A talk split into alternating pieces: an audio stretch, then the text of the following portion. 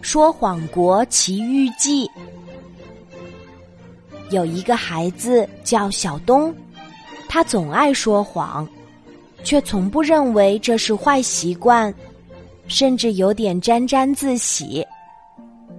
一天，小东刚说完谎，就发现自己来到了一个有趣的地方。一块屏幕上写着：“欢迎来到说谎国，说谎是我们最喜欢做的事情。”小东想：“太好了，说谎可是我最擅长的事情，这个地方最适合我待了。”想着想着，小东兴高采烈的开启了这扇门，走了进去。他走在说谎国的大街上，东看看，西望望，一脸兴奋和快乐。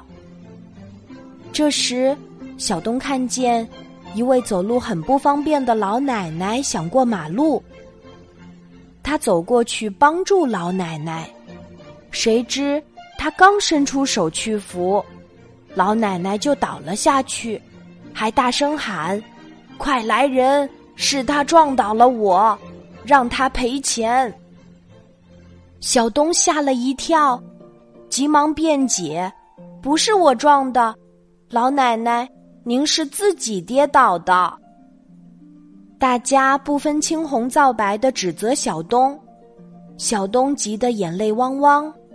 老奶奶为什么要说谎呢？我是被冤枉的，我该怎么办呢？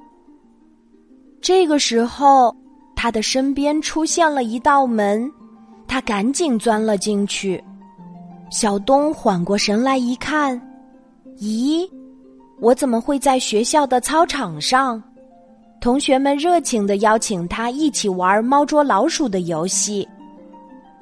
两位同学当猫，其余同学当老鼠。被猫抓住的同学身份互换。小东当老鼠，东躲西藏，玩的正开心。这个时候，一位小伙伴向他跑过来。小东刚想跑。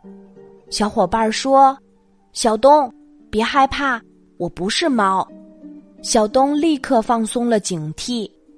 谁知话音刚落，他就把小东给抓了。啊！你怎么说谎？谁让你笨？小东很难过，也很气愤，板着脸回到了教室。这时，一个调皮的男孩趁别人不注意。拿沙包打了另一个同学，被打的同学告诉了老师，老师问谁干的，是他是小东，打人的同学指着小东，面不改色心不跳的说：“小东有口难辩，大家都在指责他，看不起他，还说他怎么能欺负同学，做了错事儿还不承认。”小东难过极了，一边流泪，一边冲了出去。这时，他看见了诚实小精灵，向小精灵诉说他的不公遭遇。诚实小精灵说：“以前你经常说谎，这回你体验到了谎言的危害了吧？”小东后悔的说。我知道了，我以后再也不说谎了。知错就改，还是好孩子。小东，我送你回去吧。从此，小东一直很诚实，生活的非常快乐。那天的事，一直记在他的心头。